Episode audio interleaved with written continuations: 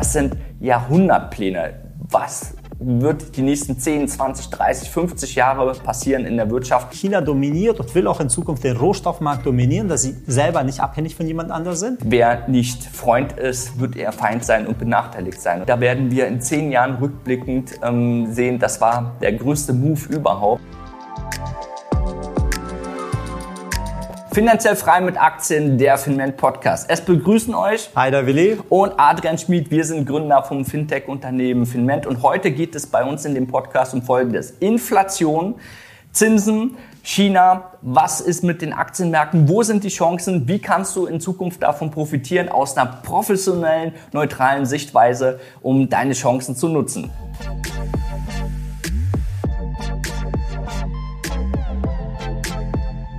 Wir sehen ja gerade die Aktienkurse, die stagnieren und fallen zum Teil. Dementsprechend ist es etwas problematischer an den Aktien als auch an den gesamten Finanzmärkten. Die Finanzierung für Private als auch für die Unternehmen werden immer teurer und dadurch führt es dazu, dass der Wohlstand insgesamt sinkt und die Ungewissheit über die Preisentwicklung, die drücken die gesamten Entwicklung auch für die Zukunft etwas runter. Deshalb steht man auch vor der Frage, okay, wie wird sich das entwickeln?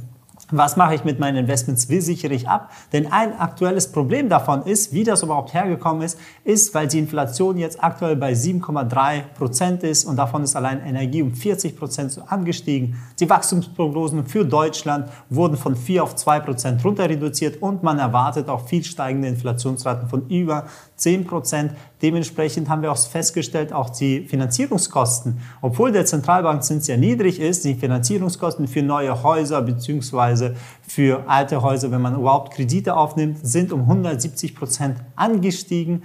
Das hat alles zur Folge, dass man im gesamten Marktumfeld die Probleme hat, dass die Aktien eher so seitwärts laufen oder fallen werden. Das muss man natürlich auch verstehen, wie ist dazu gekommen und wie kann man am besten darauf reagieren, um auch loszulegen. Der Schaden, die Aktienkurse stagnieren bzw. fallen. Die Finanzierungen werden immer teurer, auch für Unternehmen der Wohlstand sinkt und es gibt natürlich eine riesen Ungewissheit, ähm, wie sich die Preise in der nächsten Zeit entwickeln. Deswegen musst du ganz genau wissen, ähm, in welcher Situation wir sind und wie man darauf zu reagieren hat. Schauen wir uns die aktuelle Situation an, wie es überhaupt dazu kam, wie es zu diesem Problem jetzt die Verursacher davon sind, die letzten Punkte. Es ist ja durch Lieferengpässe sind die Preise sehr stark hochgestiegen. Dann auch den Rohstoffmangel, als auch die steigende Verschuldung führte dazu durch die schlechtere Bonität, dass die Zinsen einfach erhöht werden aus dem Risikokapital da einer der größten Einflussfaktoren, es gibt ja verschiedene Faktoren, das ist ja alles makro und global, einer der größten Einflussfaktoren, den die meisten nicht im Blick haben, ist China. Der spielt viel größere Rolle, als man denkt. Und weil China hat ja einen großen Plan. Sie haben ja den Plan, zur Weltmacht zu werden. Und sie sind auf den größten Weg, denn sie haben schon die USA zum Teil auf bestimmten Punkten, in bestimmten Branchen sehr schnell überholt. Und durch ihren Weg, den sie eingeschlagen haben, heißt es ja sozusagen China first, oh, hat die EU als auch die USA, die gesamten Wirtschaftsmächte, haben dementsprechend auch viel schwächere ja, sagen wir, Ereignisse dadurch. Deswegen die Strategie ist, man versucht, die Abhängigkeit ähm, zu erhöhen von China selbst äh, gegenüber anderen Staaten ähm, andere Staaten direkt zu sanktionieren, ähm, aber auch bestrafen, also abzustrafen in der Konstellation des Handels. Und natürlich, es gibt indirekte, versteckte Sanktionen, ähm, weil wenn man dort nicht auf der Liste ist der beliebten Handelspartner, ähm, hat man extreme Nachteile und äh, ist im Wettbewerb benachteiligt. Deswegen gucken wir uns jetzt erstmal diese drei Strategien an und welche Auswirkungen sie haben, um zu schauen, wie kann man am besten drauf sich vorbereiten. Also die erste Strategie der Abhängigkeit Abhängigkeitsstrategie, die China verfolgt, ist sozusagen die Kontrolle über die Rohstoffe und die Hightech-Industrie, weil das ist ja auch die Zukunft. Wer die Rohstoffe hat, kann auch Produkte herstellen. Wer die Hightech-Industrie hat, ist auch dann zukunftsweisend. China tritt dabei als Investor und Darlehensgeber und zwar bei Ländern, die mit sehr, sehr großen Rohstoffvorkommen sozusagen aufweisen, insbesondere bei Energie, auch als auch seltene Erde und alle Rohstoffe, die es gibt, weil für so ein Land, das gigantisch groß werden will, braucht man eigentlich alles. Dementsprechend sind unter, äh, Länder im Fokus wie Russland, Australien, Brasilien und der afrikanische Kontinent. Und dabei ist so wichtig, dass Afrika fast im Hauptfokus von China liegt weil es so ein riesen Rohstoffvorkommen äh, parat hat. Und China ist auch der größte Infrastrukturtreiber ähm, des ganzen afrikanischen Kontinents und seit 2009 sogar größter Handelspartner. Und das komplett unter dem äh, Radar von Europa und den USA. Ähm, die Entwicklung ist weit fortgeschritten und ist fast nicht mehr umkehrbar. Weil zwar Europa und USA waren auch schon in Afrika aktiv oder sind es immer noch zum Teil, aber durch die langsamen sagen Vorwärtskommen durch Europa und USA hat China das gesamte Ruder auf, äh, ergriffen und fokussiert sich auch darauf, Afrika aufzubauen, um sie direkt dann zu, ja, zu verbinden oder die Abhängigkeit zu erhöhen. Deshalb sehen wir auch, dass viele afrikanische Staaten als auch viele andere Staaten haben sich schon mit mehr als 10 Prozent von ihrem BIP bei China verschuldet sodass sie eigentlich immer größere Abhängigkeit sind und brauchen immer weiteres Geld. Zusätzlich fokussieren sich darauf, nicht nur Kredite an diese Länder zu geben, sondern China verpflichtet auch bei der Ausführung der Projekte. Also das heißt, wenn Sie in Afrika sind und sagen, okay, wir bauen jetzt eine Mine, um Stahl, Kupfer oder sowas abzubauen, dann sagen Sie auch ganz klar, wer, wer die Mine baut, sind meistens immer chinesische Auftragnehmer. Das heißt, China gibt Kredite plus Sie geben auch die Arbeitskraft als auch das Wissen und bauen das alles auf und bringen diese Länder dann in diese Abhängigkeit. Genau. Und diese Darlehen sind aber auch ganz strikt gebunden, also gebunden an chinesische Interessen. Und diese Auftraggeber, diese komplette Kette ist in denen ihrer Hand. Ähm, verglichen zu den Kreditgebern der Weltbank sind die chinesischen Projekte deutlich schneller vorangetrieben worden und ähm, dadurch hat man auch dort so eine starke Dominanz erreicht.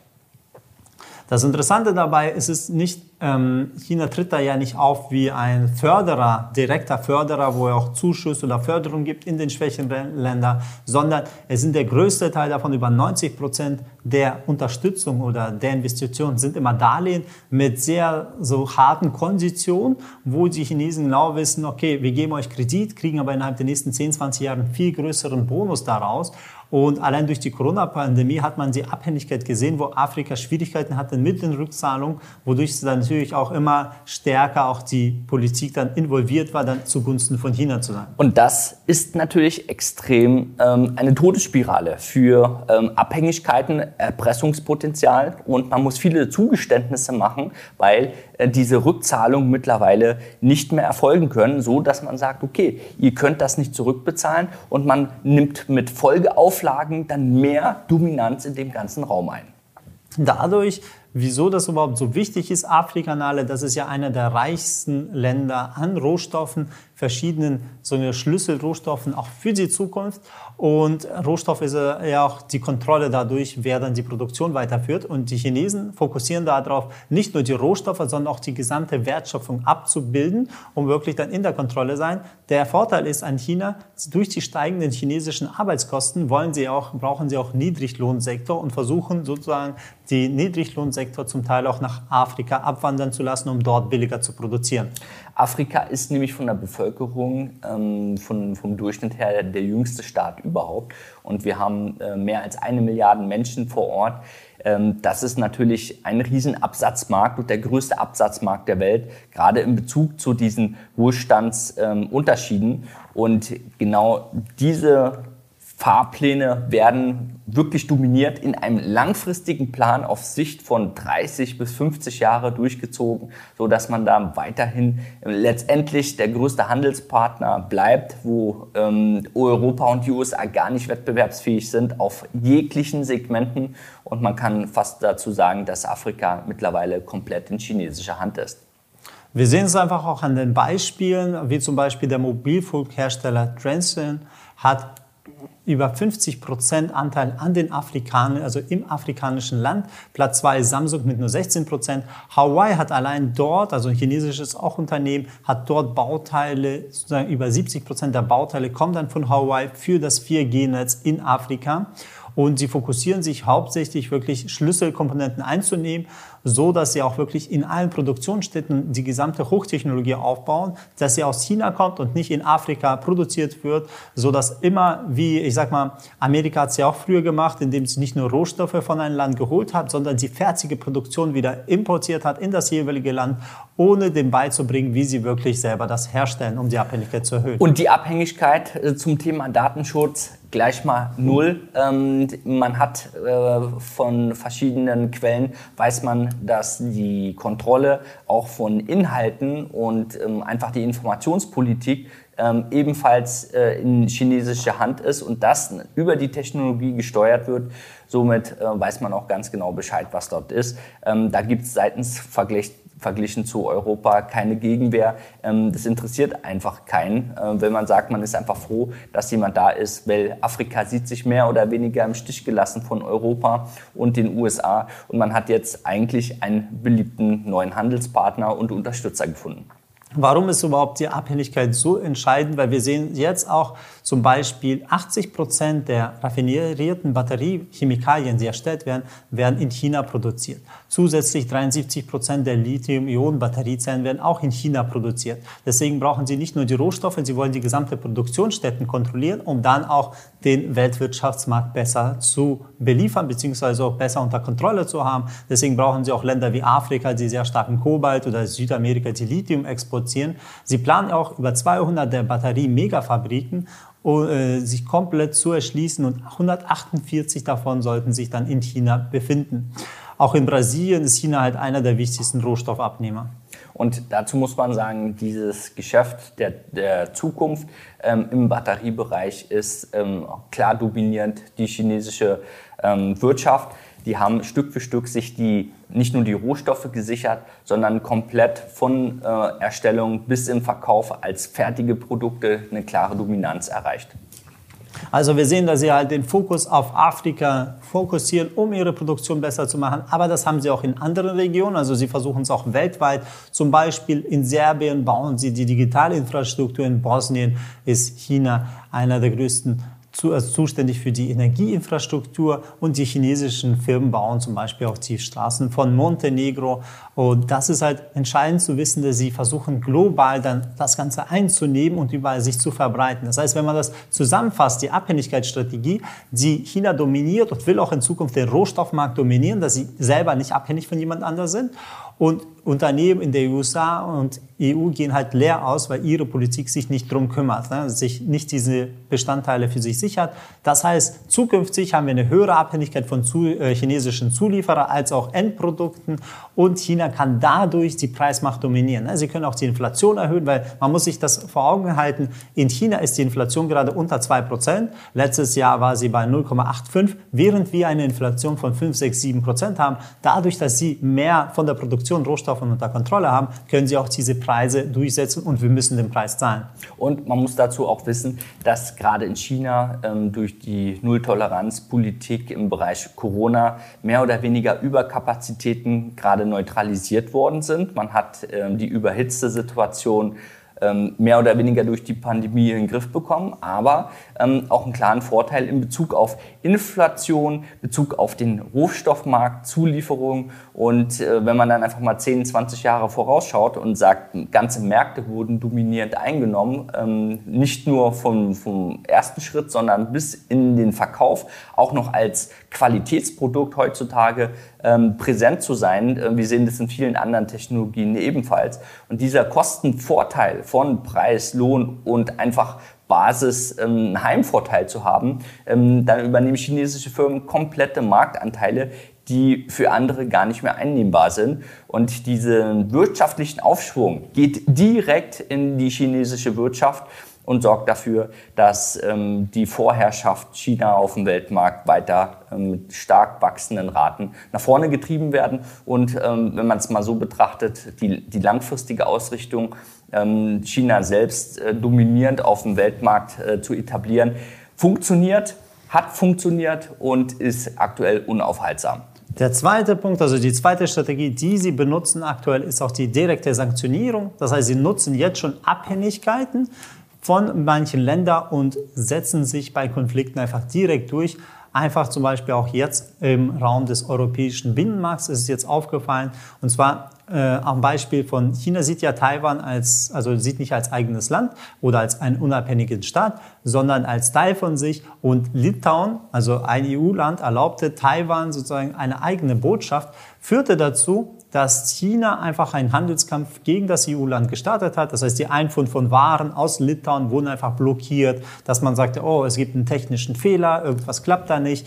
Viel, äh, aus dem chinesischen Zollsystem ist dann Litauen zufällig dann wieder verschwunden oder wurde ausgelistet. Und klar, die Prozesse sind immer kompliziert, deswegen kann man nicht direkt sagen, okay, war es mit Absicht oder nicht. Aber viele Punkte sprechen halt dazu, dass auch viele so eine Fertigung, also Teilfertigung, wenn Zulieferer Teile aus Litauen importiert haben, dass sie dann nicht mehr nach China importiert werden durften. Und dementsprechend drohen sie auch bestimmten Kunden die mit Litauen zusammenarbeiten, dass sie gar nicht mehr importieren dürfen. Das heißt, sie greifen dann direkt in das Handelsgeschehen von Litauen rein und sanktionieren sie indirekt durch ihr Verhalten. Und das ist natürlich von der Dominanz her und der Konsequenz ähm, unschlagbar, weil das trauen sich viele andere Länder gar nicht. In China wird es einfach gemacht, umgesetzt und dementsprechend, man sieht auch diese Auswirkungen sind gravierend auf einen einzelnes Land ist natürlich auch eine Signalwirkung für andere Länder, die sich ganz gut überlegen, was, ähm, welche Position werden wir einnehmen in diesem ganzen Segment, so dass wir zwischen Ost und West ähm, eine extreme Spaltung haben,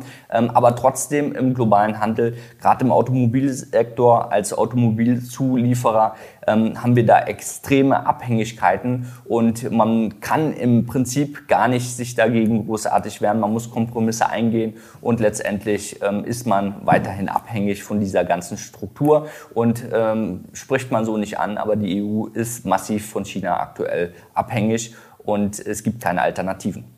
Deswegen haben sie zwar auch die EU leitet ein paar Verfahren gegen China bei der WTO ein, aber man muss schauen, wie sich das entwickelt oder wie das aufbaut, weil solche ähnlichen Strategien hat früher auch Amerika gemacht in verschiedenen Ländern, um diese Abhängigkeit zu nutzen, um ihre Interessen durchzusetzen. Deswegen müssen wir davon ausgehen, durch stärkere Abhängigkeit auch für den chinesischen Markt, wie wir in Corona richtig gespürt haben, sehen wir halt immer mehr, dass äh, ja müssen wir uns halt damit auseinandersetzen, wie sie dann vorgehen. Und wenn wir uns gucken, wieso Taiwan überhaupt wichtig ist, denn Taiwan ist ein sehr wichtiger Plan für die Hochtechnologie, weil Taiwan hat zwei Drittel der internationalen Auftragsfertigung von Halbleiter, also von Chips und Co., wieso wir überhaupt diese Lieferkettenprobleme in der Halbleiterindustrie haben, wieso weniger Autos hergestellt werden, ist meistens durch die Chipherstellung. Und da sehen wir auch, dass sowohl chinesische als auch US-amerikanische Wirtschaft bei Taiwan sozusagen als Hauptfaktor sehen, wo sie auch die meiste Produktionsstätte haben. Deswegen versucht regelmäßig die chinesische Staatsführung Taiwan sozusagen wieder ja, zur Wiedervereinigung zu bringen und zu motivieren, um wirklich diesen Schlüsselfaktor auch nicht aus der Hand zu geben, weil USA unterstützt sehr stark Taiwan, sie kennen ja die Position. Und da sehen wir auch in der Herstellung, dass das meiste Gedankengut, also die Lizenzen für Chipherstellung liegen zwar in der USA, oder EU, aber die Herstellung, also der Design, der Verkauf und äh, die Erstellung wird durch Taiwan durchgeführt, um dann nach USA und EU zu verkaufen. Und in Taiwan, wenn man es so betrachtet, ist ähm, die Schlüsselindustrie ähm, der, der Kernboden, Chip-Mangelproduktion sowieso durch die Pandemie, aber ist Hauptzulieferer äh, für US-amerikanische Produkte. Und wenn in Taiwan äh, quasi dort äh, das Ganze umgelenkt wird, wird die US-Wirtschaft massive Probleme haben. Ähm, darum äh, ist quasi dieser Handelspartner als Schlüsselposition auch ähm, geografisch so extrem wichtig für China und äh, mehr oder weniger verschärft sich da immer wieder die Situation. Und so wie wir es gesehen haben, Russland zur Ukraine, ist es eine verständliche Dominanz, dass das Land einfach sagt, okay, wir werden da alles für tun, um unsere Interessen durchzusetzen, rein objektiv gesehen. So macht China mit Taiwan auch. Und äh, wir wissen nicht, in welchem Ausmaß das ähm, einfach strategisch dann umgesetzt wird. Ähm, natürlich als äh, chinesische Regierung ähm, spickt man darauf und sieht da anhand von dem Beispiel, wie die internationale Situation darauf reagiert. Ähm, nach wie vor wird aber massiv mit Druck daran gearbeitet, die Interessen vor Ort durchzusetzen. Und man sieht auch, die taiwanesische Regierung ist ähm, da nicht unbedingt äh, erfreut über diese Situation und hat in vielen Punkten auch schon eingelenkt, so dass sie einfach versuchen, dort äh, das Ganze zu neutralisieren. Also das ist natürlich ein Thema und unter den Politikern auch schon seit Jahren bekannt.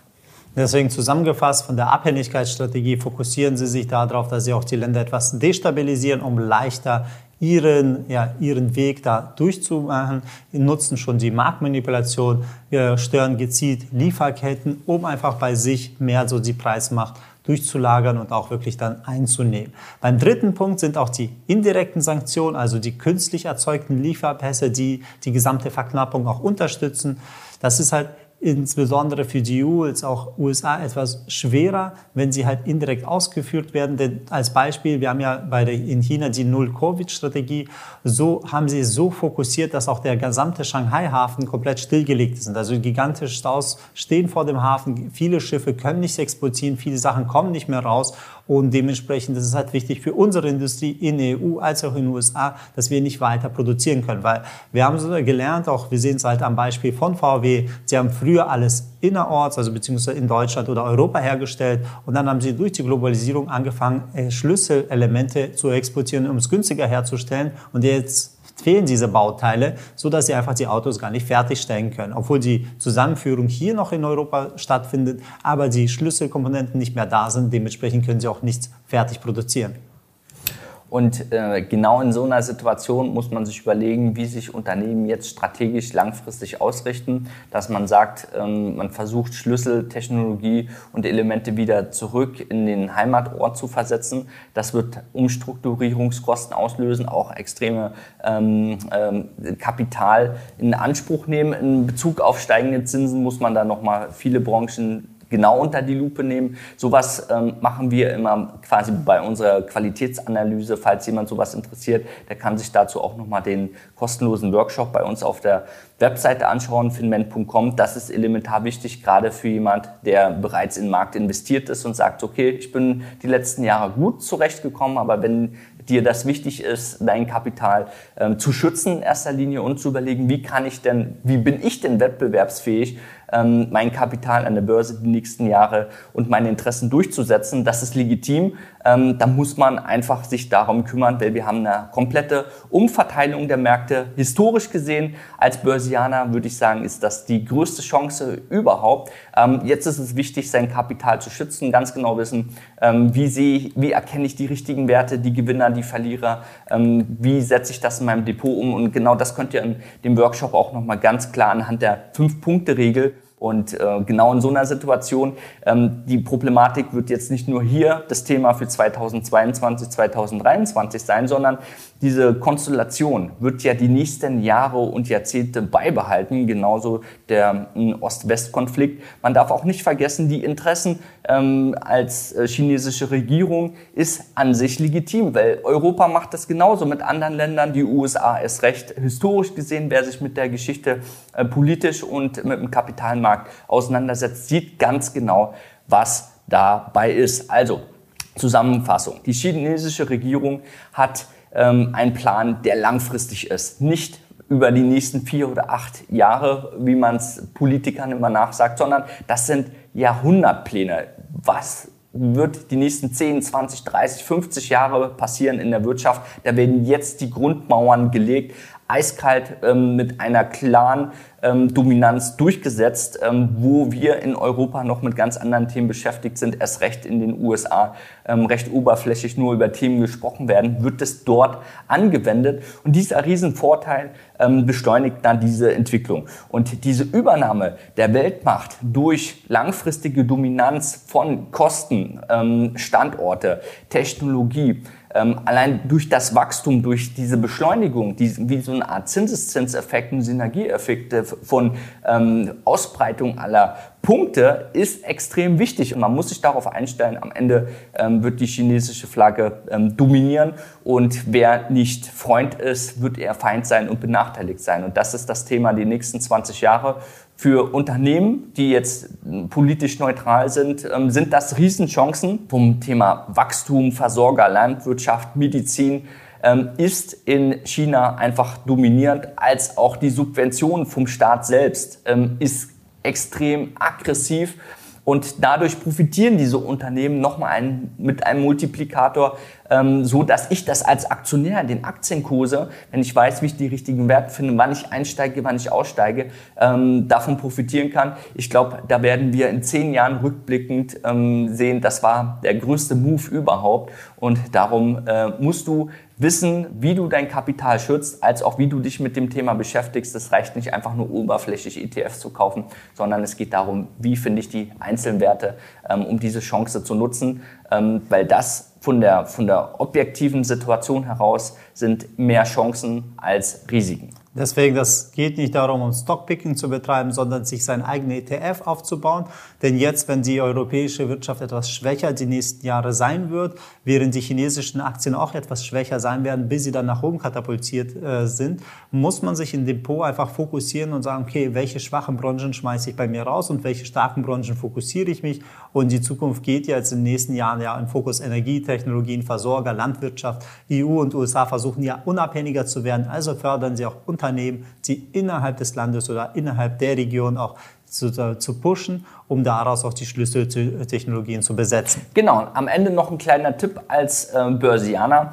Ähm, das ist ganz wichtig, ihr müsst euch überlegen, ob ihr jetzt, je nachdem, wie ihr eine Meinung habt, eine professionelle Distanz haben zu den Märkten, ob ihr euch jetzt äh, Gold, Rohstoffe anschaut oder bestimmte Branchen oder Länder, dann werdet ihr bemerken, historisch gesehen, alles an der Börse bewegt sich. Und egal, wie ich meine Meinung habe, ich muss neutral mich dem Markt nähern. Das bedeutet, dass ich einfach diese Chancen nutze. Wenn sich ein Markt halbiert, ja, selbst ein Goldpreis hat eine Schwankung von 30 bis 50 Prozent historisch gesehen. Das haben auch alle anderen Aktien auch sogar ein bisschen extremer, chinesische Werte ebenfalls. Wichtig ist so sehr, dass man dann richtig reingeht und wieder rausgeht, weil vom Mindset her auf Sicht von zehn Jahren, wenn ich weiß, die, die Märkte schwanken, sind das eher gigantische Chancen, wenn ich eben nicht einfach nur investiert bleibe, sondern versuche vielleicht ähm, über zwei, drei Jahre immer mal wieder zu kaufen und zu verkaufen, weil damit kann ich dann viel besser diese Filetstücke aus ähm, diesen Bewegungen rausziehen, die gern und äh, gut mal über 100 Prozent ähm, pro quasi äh, Transaktion sein kann. Und damit kann ich natürlich mein Kapital extrem vermehren, mein Ziel an der Börse erreichen. Aber in erster Linie äh, brauche ich mir, wenn ich das so umsetze, überhaupt keine Gedanken machen, ob wir jetzt eine 7 oder 10 oder 15 Prozent Inflation haben. Ich muss mir keine Gedanken machen, wo gehen die Zinsen hin, sondern ich werde einfach Profiteur sein von dem globalen Welthandel, von dem Aktienhandel als solches und dem Kapitalmarkt. Deswegen ist es so wichtig, wirklich zu sagen, okay, was will ich, ähm, wie sehr werde ich mich mit dem Thema beschäftigen? Und wenn du diesen Podcast ähm, bis jetzt zugehört hast, dann bist du eigentlich schon so einen Schritt weiter, dass es in die Umsetzung geht.